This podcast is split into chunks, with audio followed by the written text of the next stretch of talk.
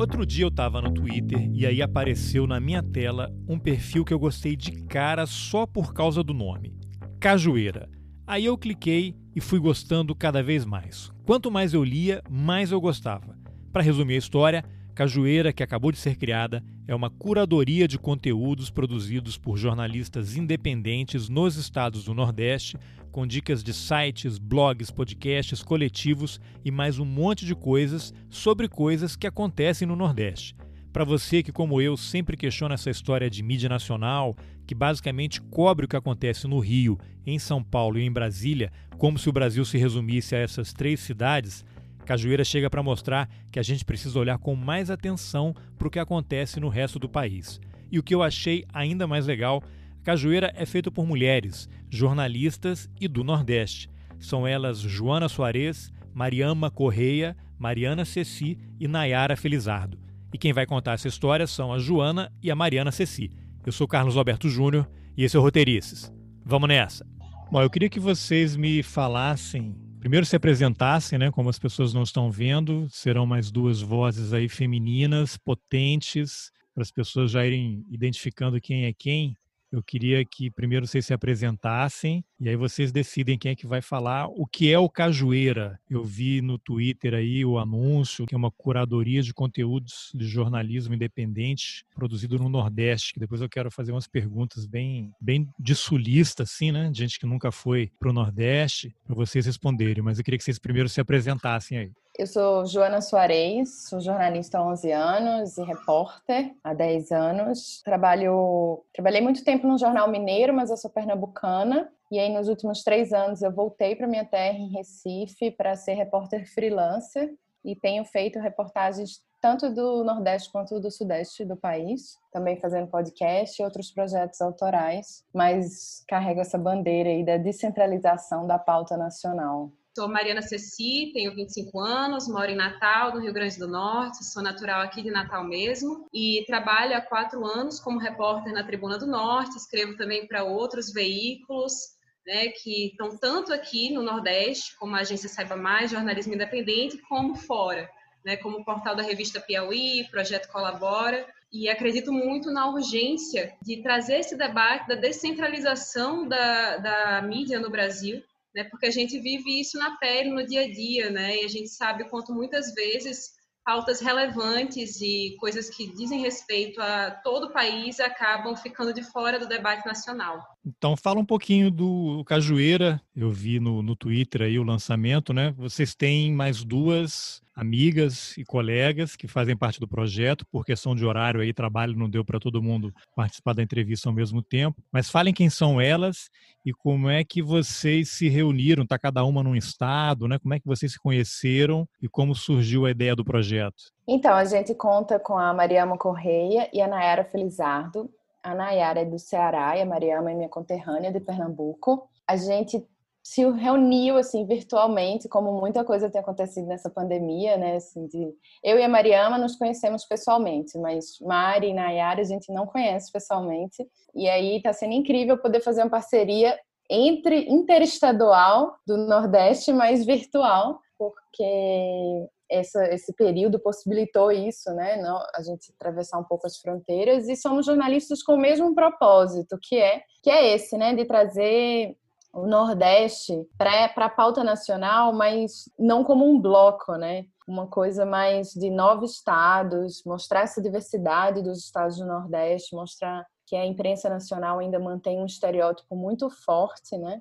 Na pauta sobre com as pautas nordestinas. E, e, assim, individualmente a gente já tinha essas, essas falas, seja em Twitter, seja em conversas e acabou que a gente conseguiu se encontrar no meio virtual. Inclusive, a gente se conheceu por causa de uma oficina virtual que eu fiz para jornalistas freelancers. E aí conheci a Mariana e a Mariama. A Nayara a gente já conhecia da, da Labuta mesmo, é uma repórter super conhecida aqui no Brasil, né? Com ela trabalha no The Intercept.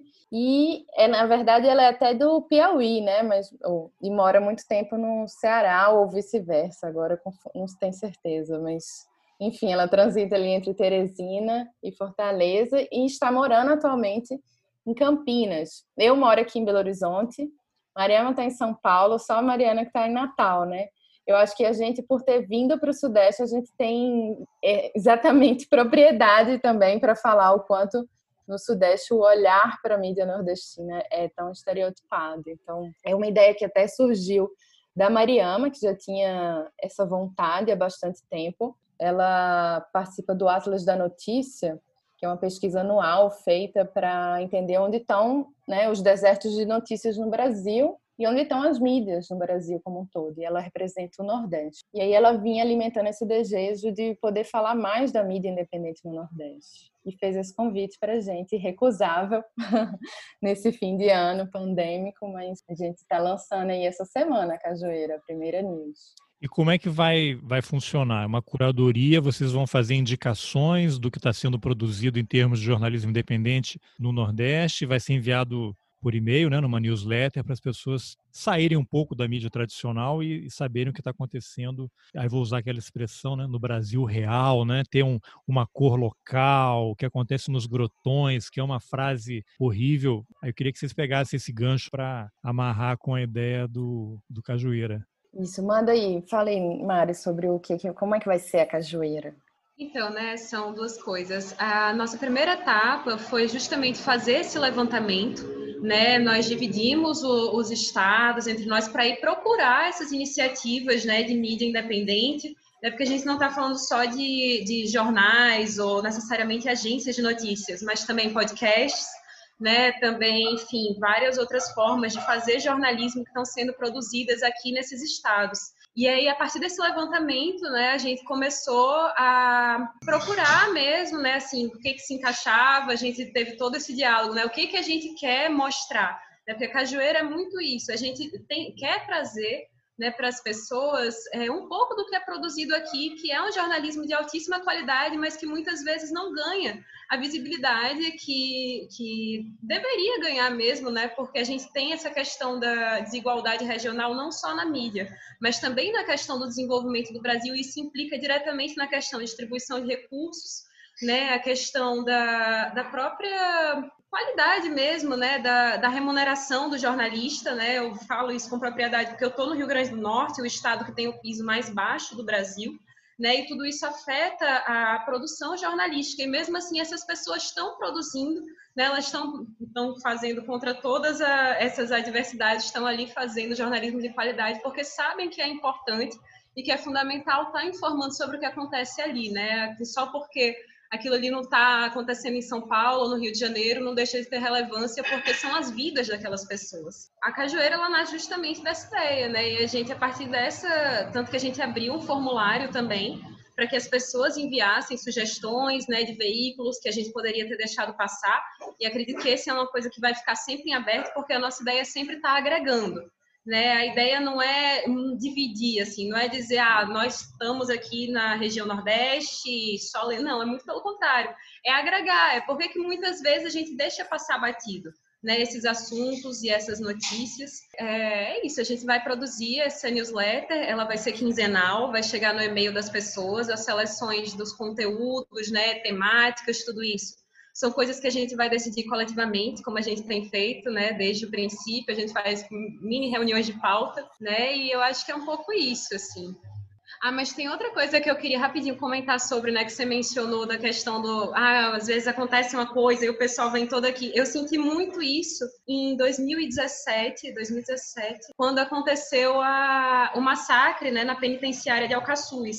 Aqui a gente viveu uma crise muito forte da segurança pública no Rio Grande do Norte, de repente tinham repórteres do Brasil inteiro né? E assim, não só do Brasil, mas de outros veículos, veio gente do Le Monde, veio gente do New York Times, e de repente parecia que a gente que estava aqui no território fazendo jornalismo, jornalismo o dia todo não tinha propriedade para falar daquilo que a gente conhecia mais do que nenhuma daquelas pessoas. Né? E assim, o que acontecia muitas vezes é que aquelas pessoas usavam a gente de trampolim para conseguir aquela notícia para elas. Né, usavam as fontes e usavam os contatos que a gente tinha, mas é, era sempre como se fosse menor né? Era sempre como se o jornalismo que a gente estivesse fazendo ali no dia a dia e todo aquele acúmulo fosse mínimo e que aquilo só tinha importância quando alguém de algum desses veículos publicava. muitas vezes uma informação que a gente cedeu para eles, né? E isso sempre foi um, um, incômodo, assim, sempre foi uma coisa que teve ali, né? E que sempre estava martelando na cabeça. E acho que esse incômodo em comum também foi uma coisa, essa inquietação, né? Que acabou unindo a gente, que todas, todas nós sentíamos isso em certa medida também. E acho que talvez, pois a, a Joana vai poder falar, mas uma coisa que eu percebi quando eu estava também no interior era as fontes, né? Você cobria aquele setor, tinha contato com aquelas pessoas que davam informação, mas se viesse alguém de fora, essa pessoa de fora imediatamente tem prioridade, né? Ele vai deixar de falar com você que está ali no dia a dia para falar com o cara, nosso cara é do Globo, você não é não é relevante. Cansei de ouvir, não, não, não acredito, não confio, não vejo legitimidade no, no jornal aqui da cidade, acho que vocês não fazem um bom trabalho. Ouvi muito isso no meu primeiro emprego como jornalista no jornal A Cidade, que já não existe, lá em Campos dos Goitacazes, no norte do estado do Rio. Mas se vem o cara de fora, o fato dele ser de fora já está implícito que ele é melhor, né? Como se o trabalho de quem está no interior precisasse de uma validação de um grande jornal, quando a gente vê que os grandes jornais têm todos os problemas, né? Que a gente está vendo aí nessa cobertura diária de, de várias situações no Brasil. E vocês mencionaram agora há pouco, acho que foi a Joana, né, o Atlas da Notícia, né, essa história do desertos de notícia, né, que você tem um levantamento aí no Brasil. Eu ia até citar, eu estava olhando aqui para o lado que eu tenho um livro aqui de uma jornalista do Washington Post que fez um levantamento exatamente nessa linha, mostrando como a imprensa local e regional está morrendo aqui nos Estados Unidos. Isso se repete no mundo inteiro, no Brasil também. Você tem bolsões, né, cidades cidades e regiões inteiras que não têm um único jornal local. E quando você não tem um jornal local, você deixa de acompanhar o que está acontecendo na Câmara de Vereadores, a sociedade perde uma forma importante de acompanhar o que está sendo negociado, o que está sendo votado, o que, que o executivo está fazendo. Eu acho que o Cajueira pode ser uma coisa muito importante para ocupar esse espaço, né? já que em notícia, né, como em tudo, né, poder não deixa vácuo, né? alguém vai ocupar que seja ocupado pelo jornalismo de qualidade, então, né? Exatamente. E eu acho que assim, a nossa ideia, além de já mostrar o que existe e mostrar para essas pessoas que já estão fazendo esse trabalho no Nordeste de que elas importam muito, importam para o Brasil, é, e o que elas estão fazendo é de, é de relevância, de impacto, incentivar que novos façam, assim, que mais gente ocupe esses desertos de notícias e entendam que é um trabalho que precisa ser valorizado não só pela comunidade ali, mas por todo o país, porque pelos vizinhos, né? A troca entre estados vizinhos é muito importante e enriquecedora, né, para todo mundo, para a democracia, para nós jornalistas. Eu fico vendo que é, no Nordeste alguns estados são muito próximos, né, Paraíba, Rio Grande do Norte, Pernambuco. E às vezes quem está em Pernambuco sabe mais o que está acontecendo em São Paulo do que o que está acontecendo no Rio Grande do Norte, na Paraíba porque o Jornal Nacional só fala de São Paulo. E eu estou ah, falando do, A eleição do... americana foi um exemplo, né? As pessoas sabem mais sobre o Wisconsin aqui do que sobre a Paraíba. Sobre, e sobre o Amapá, né? Que a gente teve esse exemplo assim fortíssimo. Todas nós até postou em Twitter sobre isso, assim, e rolou até um, um certo desconforto assim no Twitter, porque alguns jornalistas do Sudeste falando não, mas a gente está dando e assim, a gente não está falando que não está sendo dado, porque é óbvio que está sendo dado, né? Se, se, existe um apagão de energia no estado inteiro, em algum momento essa notícia vai sair em todos os jornais. Mas o que a gente estava questionando é de como ela estava saindo do, da frequência, do espaço, do desequilíbrio mesmo, né? Que a gente estava ali na primeira semana com o, a eleição americana ocupando todos os espaços dos jornais nacionais brasileiros, né? Que mostra um pouco disso, né? Do nosso olhar colonizador mesmo. E, e essa crise no Amapá revelou para gente o quanto a gente não sabe nada de Amapá, né? Nada, porque a crise da energia ali é só um, um estopim de, de um Estado que sofre uma negligência enorme do próprio país. E aí quando eu ficava vendo moradores do Amapá postando nas redes sociais vídeos, né, pedindo, pelo amor de Deus, olhem para o estado de vocês, conterrâneos, gente brasileiro também, eu quero atenção também, me dava um desespero, assim, de tipo, é real, né, assim, eles estão sofrendo ali, e a gente que está aqui do lado, como se não tivesse nem aí para eles. E não dá para dizer que é porque não tinha jornalista lá, porque não dava tempo de chegar lá, porque hoje toda a cobertura tem sido muito baseada com coisas que têm sido alimentadas nas redes sociais, né? É, é, dar-se jeito de fazer coberturas em qualquer situação, inclusive em situação de guerra, né? Então, esse foi um questionamento forte, assim. Até quando eu fiz essa oficina para jornalistas freelancers, foi porque eu, como repórter freelance, tenho visto a oportunidade de freelar para veículos nacionais. E aí quis estimular que mais jornalistas de qualquer lugar do Brasil, e aí na oficina tinha gente de mais de 30 cidades brasileiras, também se vissem como potenciais jornalistas para fazer uma reportagem para a Folha, Folha de São Paulo, para o Estadão, para qualquer veículo. E como potenciais comunicadores de, de seus territórios, né? De, do que está acontecendo ali no seu território. Porque a gente precisa mais de bons jornalistas do que de jornalistas. Os jornalistas precisam fazer jornalismo, sabe? A gente precisa que essas pessoas se sintam estimuladas a falar de suas comunidades, porque a sociedade vai ser muito mais diversa, as pautas vão se diversificar o tipo de texto, o olhar, as bagagens, tudo, né? Assim, só tem a crescer para o jornalismo no país quando a gente espalha mais quem são os comunicadores, né? Que não são só a classe média branca que está concentrada em Rio, São Paulo, em, em bairros nobres de Rio, São Paulo, né? Agora vocês estão numa, acho que mais a Joana, né? Você está nessa vida de jornalista freelancer aí. Foi mais opção ou foi contingência?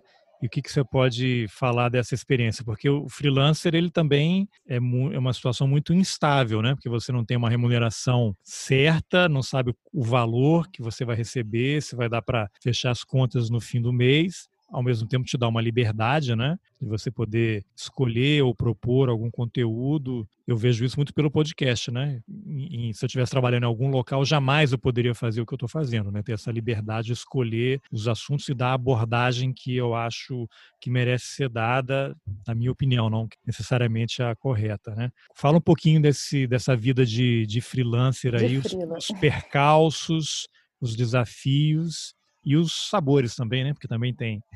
Uhum. É, na verdade foi uma opção, assim, eu pedi demissão do jornal que eu trabalhava porque eu queria voltar para Recife, eu queria ter essa flexibilidade de estar em Recife, em BH, que eu brinco que é a melhor ponte aérea do Brasil, inclusive.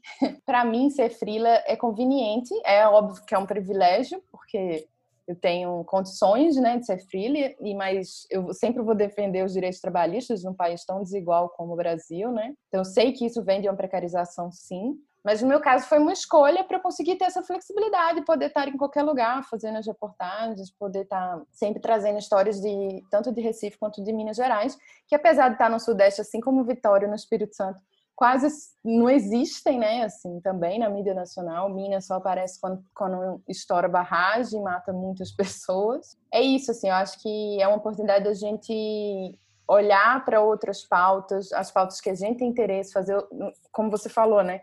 O jornalismo que a gente mais acredita de maneira mais legítima e honesta, assim, de, sem pensar e nenhum porém, né? Porque acaba quando a gente está trabalhando em jornal, existe uma autocensura também, para além da censura real. A gente acaba dizendo, ah, esse tipo de pauta não vai sair no jornal. Então, hoje eu faço as pautas que eu tenho vontade de fazer e que eu acho importante serem feitas. E eu acho que tem, é, vem de uma precarização, mas está abrindo muito o mercado. Assim. Eu sempre digo que na minha época, que eu formei há 11 anos atrás, ou eu trabalhava num jornal, ou era contratada de uma empresa, ou eu não fazia jornalismo de reportagem, né? Hoje não, eu acho que é possível fazer reportagem fora das grandes redações, é possível fazer jornalismo também fora, nem não só freelando, mas fazendo projetos autorais como podcasts, canais de YouTube, que sejam sites próprios. Eu e a Mariana estamos juntas em um outro projeto, que é um projeto colaborativo nacional, lição de casa para cobrir os impactos da pandemia na educação. Então a gente se juntou aí 15 jornalistas do Brasil para isso. E é isso, assim, eu acho que existem muitas possibilidades hoje de fazer esse jornalismo que a gente acredita, por direitos humanos, por, né, por olhares mais fiéis das nossas sociedades, que tem sido tão necessário no Brasil. Eu imagino que você vem acompanhando como que é difícil, como está sendo difícil ser jornalista aqui num governo conservador, autoritário, para para usar palavras mais agradáveis. Eu acho que isso é positivo também, sabe? Seria os sabores, né? Como como você usou a palavra, porque é um momento muito de criar, é uma busca hoje a maior, é por sustentabilidade e por direitos básicos, né, obviamente, que isso ainda está tá um caminho longo para a gente conseguir ter, garantir isso. Mas, por outro lado, tem essa, essa vantagem que é a descentralização da pauta, que é o universo de possibilidades de fazer um jornalismo né, mais legítimo, mais corajoso, um jornalismo mais potente mesmo, acho que mais cada vez mais impacto. O jornalismo independente no Brasil tem crescido muito. É por isso que na Cajueira a gente escolheu, escolheu assim, decidiu falar de jornalismo independente nos estados do Nordeste, mais do que só falar dos porque os jornais locais, tradicionais, as pessoas já sabem que existem, né? E eles existem muito ali para os seus próprios territórios. A gente quer falar do jornalismo independente, inovador, inspirador, que está sendo feito nesses estados, como a Mariana falou, através de podcast, através de sites, coletivos de comunicação, que usam até às vezes só as redes sociais para comunicar o que está acontecendo na periferia das cidades, das capitais. Porque eu acho que o jornalismo independente tem essa liberdade e esse olhar mais diverso do que a mídia comercial, né? Que a gente sabe, principalmente nas capitais fora de Rio São Paulo, a mídia local é, é sempre muito ligada a políticos, empresários, tem os interesses econômicos da cidade. Nas cidades pequenas isso é muito forte. Então a gente está atrás daqueles que estão tentando um caminho paralelo ali para fazer bom jornalismo, né? E vocês têm um foco em termos de, de assunto? Vai ser uma curadoria voltada mais para temas relacionados a direitos humanos, mulheres, violência? O que, que vocês vão indicar nessa primeira newsletter em termos de curadoria? Vocês já falaram podcast, coletivo, mas vocês podem dar algum detalhe a mais, assim, o que, que vocês vão destacar e o que vai estar tá como foco principal em termos de tema para vocês? Posso falar, Mário? Você quer falar? Pode falar. Só fala rapidinho, tu, tu complementa, porque eu tive um insight aqui para falar. Porque a, a New Zero, a gente vai fazer um manifesto, né?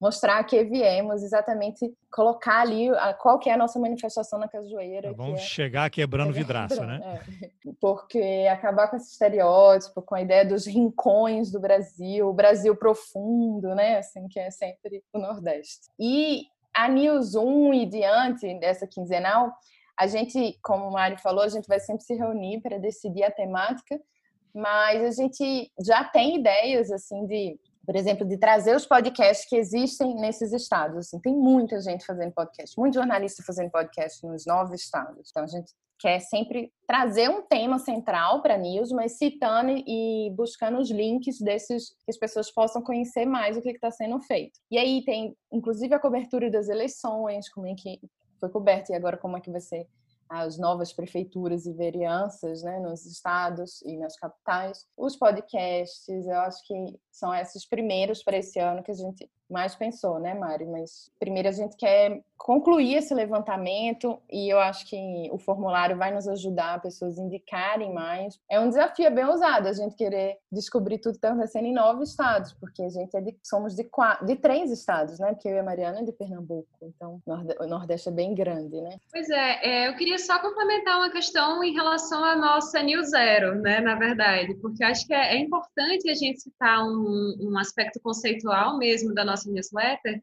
né, e que inclusive vai estar presente nessa primeira edição, que é a questão da invenção do Nordeste. Né, o livro A Invenção do Nordeste ele foi escrito pelo professor Durval Muniz, né, que é daqui, inclusive. Aí, assim, é uma questão bem interessante que ele traz, que é o fato de que o próprio Nordeste é uma invenção. Né? Até o começo da década de 20, assim, 1920, por aí, não existia o conceito de Nordeste brasileiro, né, como a gente entende hoje né, essa região que é marcada por todas essas características, seja positivas, seja negativas, né, que se construiu no imaginário do, dos brasileiros, principalmente os brasileiros que estão fora da região. Né? E assim, a, a gente traz essa proposta da reinvenção do Nordeste, que é justamente essa ideia de quebrar um pouco essa ideia de que o Nordeste é, é um bloco, primeiramente, um bloco homogêneo. O, o, Nordeste ele não é um bloco, né, uniforme, os estados não são exatamente iguais entre si, nós não temos sotaques iguais entre os estados, nós não temos necessariamente uma culinária similar entre os estados, cada um deles tem as suas particularidades, né? E é justamente isso que a gente quer trazer. Essa é a ideia que vai estar muito central na nossa newsletter né, trazer um pouco dessa diversidade, e daí também vem um pouco do nome cajueira, né, que acho que é importante a gente falar um pouco sobre isso, né, da onde que surge o nome cajueira. É, o cajueira é justamente essa árvore, né, vem da palavra cajueiro, é, cajueira porque somos quatro mulheres, é essa árvore da qual você pode colher uma diversidade de, assim, o fruto caju dá uma diversidade de produtos. Você tem o caju, a fruta, você tem a castanha do caju, e da fruta caju você faz o suco, você tem a carne do caju, você tem tudo isso, e é isso que a gente quer levar para as pessoas. Né? Essa ideia do Nordeste plural, dessa ideia do, da diversidade entre os estados, da diversidade de produção jornalística, e também, por que não, da diversidade de problemas né, que existem e que estão sendo discutidos por cada um desses estados e que devem ser também pauta dentro do noticiário nacional. E, inclusive, o maior cajueiro do mundo está em Natal, mas ele é, na verdade, a junção de vários cajueiros, né, Mari? Que aí é isso. E traz novamente a ideia do Nordeste como um bloco, que é, na verdade, a junção de vários estados, não, não é um grande, uma grande região apenas. E é o cajueiro, a cajueira a gente vem dessa ideia de quebrar um pouco a ideia da seca, né? Do estereótipo nordestino de que muita pobreza e muita seca. E, o caju é uma fruta suculenta, né? Gente, e é uma fruta nativa do Nordeste, então mais, inclusive mais do que qualquer outra que a gente tem muito estereotipado, o coqueiro, né, que é praia, Nordeste é praia e tal, e coqueiro nem é do Nordeste, o cajueiro é, e é suculento, e é, tem dá sombra muito grande, enfim, a gente quer trazer essa ideia de consistência, assim, não de seca, né. Só para dar um exemplo dessa questão do bloco, que eu lembrei agora e eu acho importante gente ressaltar, tava, a gente viu uma notícia no UOL, né, num site, enfim, não vou falar qual site, falando assim, o avião do presidente avião do presidente tem dificuldade de aterrissar no Nordeste. Aí você fala assim, oi, né? no Nordeste? Aonde, gente? No Nordeste são nove estados, né? Tipo, jamais você virar avião do presidente tem dificuldade de aterrissar no Sudeste, né? E é. é interessante porque a gente fez essa provocação nas redes sociais e veio, inclusive, um editor desse site, né, me questionar, ah, como você daria? Né? E eu fico, como assim como eu daria? Basta colocar o nome do local onde ele teve problema de pousar. Até porque o estado no qual ele conseguiu pousar, ao final de todo esse problema que teve o avião, era o estado que estava na região Nordeste também. Então, independente do que fosse, o título estava errado. E assim, você imagina, né, se fosse na região sudeste, por exemplo, você estaria lá o nome do aeroporto, né? Teria lá, é, avião do presidente tem dificuldade para pousar ah, em Congonhas. A pessoa que fez o título teria sido demitida, certamente, porque imagina então. que os paulistanos vão aceitar que confundam a cidade com a região sudeste. E, e é engraçado porque quando é isso, assim, eu acho que as pessoas não pensam nem para comentar, né? E e a gente quer cutucar, a gente não quer realmente criar um embate, obviamente, porque a gente quer agregar e quer que as pessoas realmente, como você, por exemplo, que é do Sudeste e tem esse olhar, né? Foi muito bonito, inclusive, a gente recebeu um, um e-mail de um jornalista no mailing de, da Associação de Jornalistas, falando, fazendo essa meia-culpa, assim, de que foi jornalista há 20 anos, nacional, de um jornal nacional, e sempre cobriu Brasília, Rio, São Paulo, como se isso fosse o Brasil, assim. Então ele fala, não sei nada do resto do Brasil, nunca cobria outras partes do Brasil e achava que eu estava sendo nacional, assim. Acho que tem isso, né? Eu trabalhei em vários, trabalhei na Agência Globo, na Gazeta Mercantil, revista Época, e quando você ia fazer matéria fora desse eixo Rio, São Paulo, Brasília, sempre tinha uma coisa assim, ah, o cara tá indo lá para o Amazonas, é uma coisa exótica, vai visitar uma uma aldeia, né? Tem sempre, você já chega no lugar achando que lá é menos importante do que o que você faz na sua cidade. É um erro, né? Tem todos esses estereótipos, mas como eu comecei num jornal pequeno, eu tenho um pouco essa visão de que não é, não é bem assim, né? Mas quando você cresce, se forma numa cidade como São Paulo, Rio de Janeiro, até Belo Horizonte ou Brasília, e até no sul mesmo, né? Porto Alegre, Curitiba, eu acho que tem uma visão muito deturpada em relação ao que é o resto, né? Uma visão tipo nós e eles, nós contra eles, e isso se reflete em várias dimensões, né? Várias dimensões. Agora, o, a newsletter, eu imagino que ela seja o primeiro passo de algo maior, né? O que, que vocês estão imaginando? Já tem um planejamento do que vai acontecer depois? E, e sem falar também em remuneração, né? Porque nenhum trabalho, dá muito trabalho, um trabalho desse então consome tempo e a gente tem que pagar a conta, né? Precisa viver. Vocês estão pensando em alguma forma de como é que isso vai ser remunerado ou nunca vai ser remunerado? Apoio, incentivo? O que, que vocês estão imaginando para que isso cresça, né? Porque também o ideal é que vocês vão agregar mais gente, coisas novas vão acontecer. Como é que vocês pretendem fazer esse projeto ganhar vida, né? Vida já ganhou, né? Mas como ele ganhar pernas mais longas aí para chegar mais longe? É, posso só fazer, antes da pergunta, um comentáriozinho sobre a sua fala, que eu achei bem interessante a coisa que você mencionou. Sim. É, essa questão da, da nossa experiência, né? E, e desses jornalistas que muitas vezes estão nessas cidades, Rio, São Paulo, né? O problema não é a nossa experiência, não é a gente ter a nossa visão limitada à nossa experiência, porque a minha experiência está muito dentro aqui de Natal. Né? Se você me pedir para. Eu até brinco que um dia na reunião eu confundi algum estado do Sudeste, Espírito Santo com Santos. Fez bem, fez bem. Parabéns. Então, e aí, é, assim, o problema não é a gente ter mais conhecimento sobre o local que a gente atua. O problema ele surge a partir do momento que a gente acha que é, é só isso, né? É só isso que está ali, a partir do momento que a gente universaliza né, essa experiência que é individual. E aí a gente acaba se fechando um pouco para olhar o outro e ter um pouco essa humildade também de reconhecer que a nossa experiência nem sempre é válida para entender o outro. Né? E assim, isso acontece muito no jornalismo. A gente acha que a nossa experiência ela é universal e que ela é sempre válida para olhar o outro, né? Isso acontece não só em relação à questão regional, mas em relação a várias outras questões, a questão racial, a questão de gênero, né? Por isso que é tão importante. Exato, por isso que é tão importante assim a gente trazer esse debate, porque esse debate não vale só para a questão regional, né? Esse é um debate que tem que ser central nas redações, né? A gente tem que parar de achar que a nossa visão, que aquilo que só a gente sabe, aquilo não é que isso seja relevante, mas isso não é tudo, né? E a gente tem que estar sempre buscando se abrir para a visão do outro, entender que o outro existe, né? E, e, respeitar o outro dentro dessa sua existência e dessa complexidade, né? Não achar que porque o outro é diferente de nós, ele é menos complexo, né? E acho é. que era só isso. É, e eu e Mari também tem uma coisa em comum. A gente até fez uma live, né, Mari, sobre isso no Instagram, falando que existe um movimento, uma, um pensamento nacional de que para você crescer na carreira, e aí não só no jornalismo, se você é pesquisador, todas as áreas, talvez do conhecimento, você tem que ir para São Paulo, né? Para o Rio, mas principalmente para São Paulo, assim, para crescer na carreira como jornalista de, de impacto, de relevância nacional, você tem que se mudar para São Paulo. E aí vai ser mais um nordestino em São Paulo, trabalhando.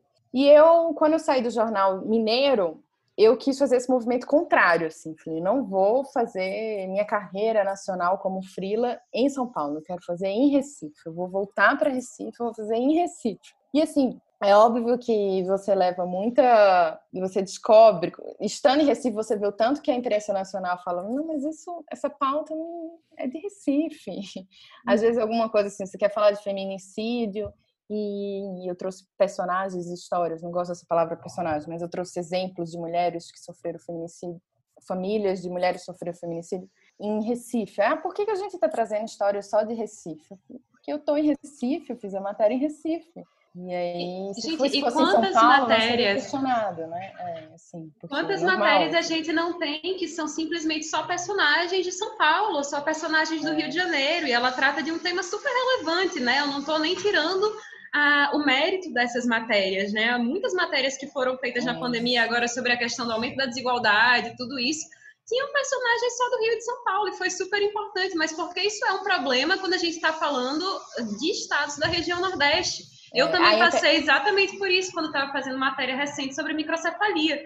Né? Perguntaram, ah, mas você só tem personagem do, do Rio Grande do Norte? Eu, gente, sim, sabe? Você abre uma matéria de, sobre esse mesmo tema em outros, é, em outros portais e tem só pessoas, né? E histórias de pessoas de um estado. Né? Mas, enfim, é, é sempre essa ideia do bloco, né? A região enquanto bloco. Tem que falar de todos os estados ao mesmo tempo e um só não é relevante o suficiente para entrar em pauta na, em veículos nacionais. É, mas a gente está se lamentando muito, né, coitado do Carlos. Não, não, ótimo, porque eu, eu, tá eu me vejo também nesses desafios aí, porque eu passei por tudo isso também, né, dos dois lados. Uhum. E, mas aí vocês acabaram não falando da história, é, então, como é que então, vocês vão crescer, isso. né? A newsletter é o primeiro tomara, passo. Tomara que a gente cresça bastante. É, todas nós, as meninas principalmente têm empregos em outros tem outros empregos. eu sou, free, sou a única que freela, mas eu tenho outros projetos e a gente está conseguindo, vai levar nesse início a newsletter paralelamente a esses nossos outros trabalhos, mas com uma ideia de que ela cresça cada vez mais. Se a gente já tivesse braço e perna, ela já era um podcast. Já... A gente custou fazer um perfil no Instagram, fez só no Twitter, mas viu que precisava fazer no Instagram, mas a gente queria ir aos pouquinhos, mas enfim, já estaríamos em todas as redes sociais, tendo um podcast também que eu acho que é um grande lance do momento, é o podcast, né? Se possível, sim, se remunerar. Acho que newsletter tem sido um produto interessante é, que está sendo voltando a ser muito explorado aqui no Brasil, porque a gente foge um pouco dos algoritmos, né? Para conseguir entregar um, um material de, de impacto, de relevância que a gente acredita que seja importante as pessoas acessarem ali no e-mail, sem propaganda, direto para a pessoa, né? Então, tem sido tem tido muita newsletter hoje assim curadoria de, de, temas diversos, né? A gente escolheu esse e pensando primeiro nesse como um primeiro produto, mas a Cajueira é um projeto, né? Um projeto de, de fala de Nordeste enquanto nove estados e enquanto jornalismo independente. E aí a gente quer inclusive começar a trazer também na newsletter, por exemplo, indicação de pesquisadores do Nordeste, de universidades do Nordeste, porque esse é um outro problema de veículos nacionais sempre ouvirem fontes só da USP, das universidades do Sudeste e aí a gente tem fontes que às vezes sabe, estuda muito mais um determinado tema ali no Rio Grande do Norte, em Pernambuco, né? Hoje eu tenho amigas do Sudeste que me procuram, fazendo, ah, tem um cientista político do Nordeste para eu fugir aqui do eixo Rio-São Paulo, me indica uma, porque é, uma, é, uma, é um exercício que precisa ser feito, né? Não é simples, assim, às vezes você está no dia a dia fechando a matéria ali, você vai no mais rápido, é mais rápido tá claro. está mais perto, Aquele né? que atende logo, né, também tem isso. também, exatamente. Então a gente quer fazer essas fontes também, quer mostrar como é rica a pesquisa que está sendo feita nesses estados nordestinos e, e quer sair não só não olhar para o jornalismo não só para os jornalistas, mas para o jornalismo que é possível ser feito de uma maneira diferenciada, assim. Isso da newsletter é interessante. Eu vi um comentário hoje de alguém aí, não sei se foi no, no Twitter, por conta da pandemia também tem esse excesso de live e tá todo mundo fazendo podcast e tal, e a pessoa não, eu não aguento mais. Que saudade quando as pessoas escreviam um blog, você entrava lá para ler o material. Eu acho que isso também serve para dar uma reorganizada, né, um freio de arrumação aí nesse excesso de notícia que você fica louco, né? Você vai fazendo lista de playlist de podcast ali, vira aquela aquele massacre, né? Você não consegue acompanhar isso. tudo e fica louco. E a gente, assim, não tem nem ilusão quanto a isso, né? Porque é impossível, certo, todo, uma pessoa acompanhar todos os veículos de todos os estados. É, é muito difícil, né? Mas é, é, um pouco que a gente se propôs a fazer, né? A gente está entregando de bandeja, né, para vocês. Tanto que a gente fala, sirva-se. Né? A gente está dividindo as tarefas entre a gente, fazendo essa curadoria. Fazer essa colheita. Exato, para fazer essa colheita e poder entregar para as pessoas um pouco, né? Sem elas precisarem também, imagina essa avalanche de informação, mas conhecer, olha, isso aqui é legal que está sendo produzido. E às vezes é um tema que te interessa, né? E você nem imagina, e tem lá um comunicador produzindo material super relevante e interessante sobre isso. Né? Então é um pouco isso que a gente quer fazer. Mas é importante também dizer que assim, a gente entrou nesse projeto, é, nós não sem nenhum recurso, né? Assim, nós estamos trabalhando de forma voluntária é, até o momento, porque a gente acreditou na urgência e na necessidade de existir esse canal, né? Para entregar isso às pessoas. Assim, a gente tanto que quando Joana veio falar comigo, né? Mariama, na verdade, Joana, ela sugeriu meu nome para Mariama, Mariama veio falar comigo, né? Eu não pensei duas vezes, eu falei não, isso é urgente né? Eu acho que a resposta que a gente recebeu do público depois do lançamento, a quantidade de gente que compartilhou, a quantidade de gente que se inscreveu, não só na região Nordeste, mas também em outras regiões, mostra muito quantas pessoas estavam é, pedindo, né? E, e, assim, sentindo a necessidade de sair um pouco dessa centralização que elas acabam ficando presas, às vezes até sem querer. Vocês acham que Cajueira pode ser um contraponto interessante por exemplo, a esse essa crise de identidade, digamos assim, da mídia tradicional, com essa confusão toda de fake news e desinformação, pessoas se informando unicamente pelo que recebem no, no, WhatsApp, né? Outro dia eu li que tem gente que quando vai pesquisar alguma matéria, entra na caixa de busca ali do Facebook, que já é uma coisa totalmente direcionada, porque os algoritmos estão ali operando o tempo todo, né? Para induzir o que você vai receber, o que você vai ler. Acho que há uma, uma, um processo de descrédito, por várias razões, né? não é o caso da gente entrar nesse debate aqui agora, em relação à mídia tradicional, os grandes jornais. Vocês acham que o que vocês estão fazendo ao agregar isso aí podcast, jornais, coletivos, pode ser um contraponto interessante para combater fake news e desinformação?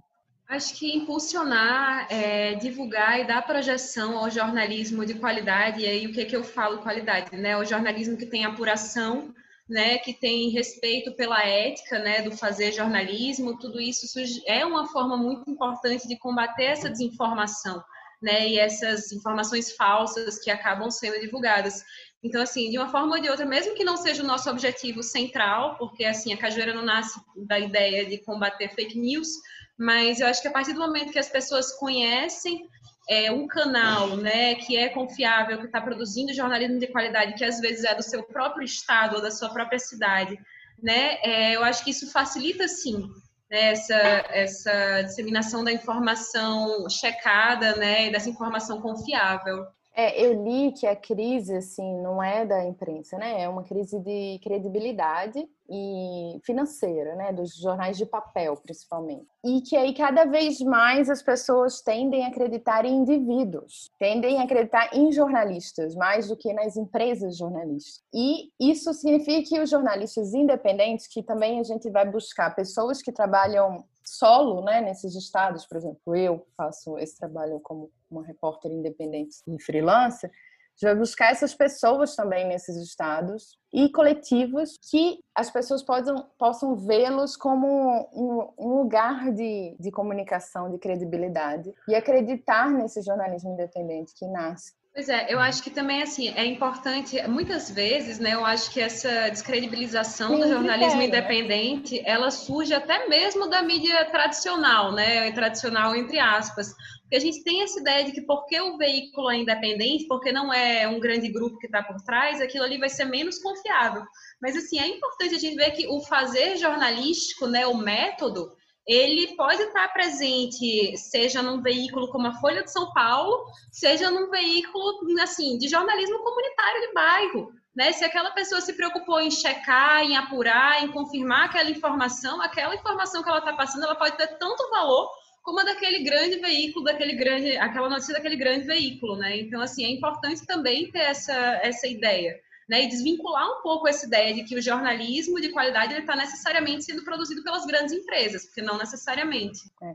E eu acho que é muito rico para a cidade quando um jornalismo independente surge, porque os próprios jornais tradicionais eles se preocupam em melhorar as pautas, em diversificar os jornalistas, né? Eu acho que rola isso assim quando até sinto, por exemplo, em Recife, a gente tem a Marco Zero Conteúdo, que é uma agência de jornalismo independente, que está com cinco anos agora, mas nos últimos três anos cresceu bastante. E eu acho que mudou o jeito de fazer jornalismo na cidade, traz outras pautas, traz um jornalismo ativista, né, que é o jornalismo de uhum. verdade, assim. Inclusive o Inácio França, com quem eu trabalhei no Globo em São Paulo, começo dos anos 90, já foi entrevistado também no podcast, do tem uma entrevista com ele aí no Roteiriz. Que massa. Pois é, a galera lá tá arrasando assim, porque criou-se uma credibilidade muito grande entre os moradores de Recife. Eles já têm um impacto grande de conseguir. Eles falam até que no início a prefeitura, os órgãos oficiais não respondiam eles, né? Achando que eles eram um blog, que era uma coisa qualquer, né? Assim, que não merecia resposta oficial. É, esse, acho que é um, é um desafio. E até te perguntar se você enfrenta isso quando você vai apurar um material e você eventualmente não tem ainda o veículo, onde é que você vai publicar isso, né? Como é que você lida com, com a fonte, né? Quando você pede uma entrevista, a primeira coisa que eles querem saber, mas para onde? Onde é que vai sair isso? E se não é um jornal grande, aí já não é. respondem, né? Demoram para responder ou dizem que não querem falar. Como é que você lida com essa dificuldade? Sim, muito repórter, até muita gente que, que me procura para saber como eu vivo de frila me pergunta isso porque para a gente oferecer uma pauta freela, eu preciso ter uma apuração mínima ali, né? Eu preciso já buscar alguma coisa. E nessa busca, eu vou buscar como eu, Joana Soares, né? Por um lado é bom porque sou eu mesmo e não sou mais, ah, é Joana Soares do jornal tal, sabe? Assim, era um sobrenome que eu usava quase durante sete anos da minha vida. Que é uma coisa que não tem muito no Brasil. Aqui nos Estados Unidos é comum, né? O jornalista independente. Então ele já se apresenta e existe um consenso. Não, ele é um jornalista profissional que atua de maneira independente e ele vai eventualmente oferecer esse material para algum veículo, mas uhum, que a gente uhum. sabe que é um profissional sério que tem método, né? Ele Sim. segue um método jornalístico, não é uma aventura. Eu sempre indico para as pessoas que querem trabalhar como freela ter carteirinha da FENAGE, né? Ter identificação, porque às vezes a fonte pede. E não e não está errado também pedir, porque a gente vive claro. num país, né, extremamente com processos, ataques de ódio, né, assim, situações bem difíceis né, de enfrentar, principalmente pesquisadores de universidades normalmente se preocupam em saber para quem que eles estão dando entrevista, porque eles geralmente são muito atacados. Né? E eu acho que uma saída é essa, a gente está unido em categorias da nossa classe, que seja em associações, em federações, em sindicatos, e a gente sempre explicar, trazer o nosso, nosso interesse naquele assunto, trazer a nossa pauta e o nosso portfólio, se houver, né, se seja, já tem, eu tenho já 10 anos de carreira, então acaba que eu sempre já no lugar que eu vou acessar eu já sou um pouco mais conhecida, mas eu acho que a cajueira vai ter esse papel também, assim, e como você falou, tanto é, tem o objetivo, né, primeiro, mas vai ter outros, outras consequências, que seja essa até da desinformação, e também de valorizar o jornalismo independente, de mostrar para as pessoas que o jornalismo independente está sendo feito não é um blog qualquer, né? não é um, uma pessoa que está se divertindo falando daquilo, é uma pessoa que está usando o aprendizado dela, o talento dela, o esforço, é um trabalho artesanal extremamente difícil. Tu que faz podcast sabe disso, né? Assim, eu, o Cirandeiros é roteirizado, então a gente gasta quase 40 horas para fazer um episódio de meia hora. Então não é uma brincadeira, é, é a minha profissão, né? A minha missão aqui enquanto pessoa e cidadã. Eu acho que a Cajueira ter escolhido o jornalismo independente para fazer essa curadoria vai também fortalecer essa ideia do que é o jornalismo independente nesses lugares. Assim. Pelo menos espero que isso aconteça. Né? Porque esse movimento da Marco Zero ali em Recife demorou, mas aconteceu hoje. Eles têm essa credibilidade. E eu acho que isso está acontecendo em todas as capitais, primeiro, né? De os órgãos oficiais entenderem que existem jornalistas apurando. E aí já teve situação de eu ter que dizer, eu sou, eu sou freelancer, eu vou sugerir essa pauta ainda para algum veículo, mas eu preciso dessa informação. E eles precisam dar informação também, né? É, principalmente órgão público, né? Órgão Porque público, mesmo que você não fosse jornalista, como cidadã, você tem o direito a ter aquela informação, né? Exato. É, a gente talvez não pela assessoria de imprensa, né? Seria pela, pela LAI, né, a Lei de Acesso à Informação que a gente tem no país, que já funcionou muito bem, agora a gente está com alguns problemas de acesso, mas, enfim, é, existem saídas, assim, para conseguir acessar é. as informações. Muito bem, então, eu não sei se vocês querem acrescentar alguma coisa aí, algo, eu, eu sempre sou acusado de falar muito nas entrevistas, então... Isso é ótimo. É, não, né, nem sempre. Estou sendo muito acusado ultimamente, aí eu, eu prefiro tem alguma coisa aí que eu não tenha perguntado, que vocês acham importante destacar? Eu acho que é isso, assim. Eu, eu a gente fica super feliz porque a cajueira está tendo essa visibilidade e para a pauta que a gente quer que tenha visibilidade, assim, e fazer essa troca com outros jornalistas que estão fazendo projetos independentes também, né, como roteiristas no podcast, e fazer essa comunidade mesmo, né, de unir jornalistas no Brasil inteiro. Eu acho que jornalismo independente tem essa máxima da colaboração. Eu, pelo menos, não vejo mais como a gente pode concorrer e competir. Acho que ninguém devia ter isso mais em mente. É colaboração, é parceria, se unir, unir esforços mesmo. É isso é, que. Vamos fazer umas lives aí com Cajueira, roteiristas, a gente chama a Fabiana, vamos juntar, chama o Inácio, que faz lá, que tem o podcast também lá da Marco Zero, né? Que é o Arrumadinho, isso, né? O Arrumadinho, é maravilhoso, vamos. A Fabi é referência para todos nós, né, no Nordeste, assim, ela. Total. Lembro que no meu primeiro período é, foi, na verdade, Fabiane, que eu fui para uma, uma aula lá em Pernambuco, né? A gente saiu aqui de Natal, eu e uma amiga, para ir para esse encontro. E aí, Fabiana lá, maravilhosa na mesa, eu não conhecia, assim, né? 18 anos, tinha acabado de entrar na faculdade. Eu, meu Deus, quem é essa mulher, eu preciso conhecer essa mulher. E, assim, né? É, feliz, o tempo foi passando, só conhecendo mais, a admiração aumentando, né? É, pode olhar na lista do roteirista, tem uma entrevista com é. ela sobre o livro lá de Joyce. Joyce, Joyce Nascimento de Joyce, né? É.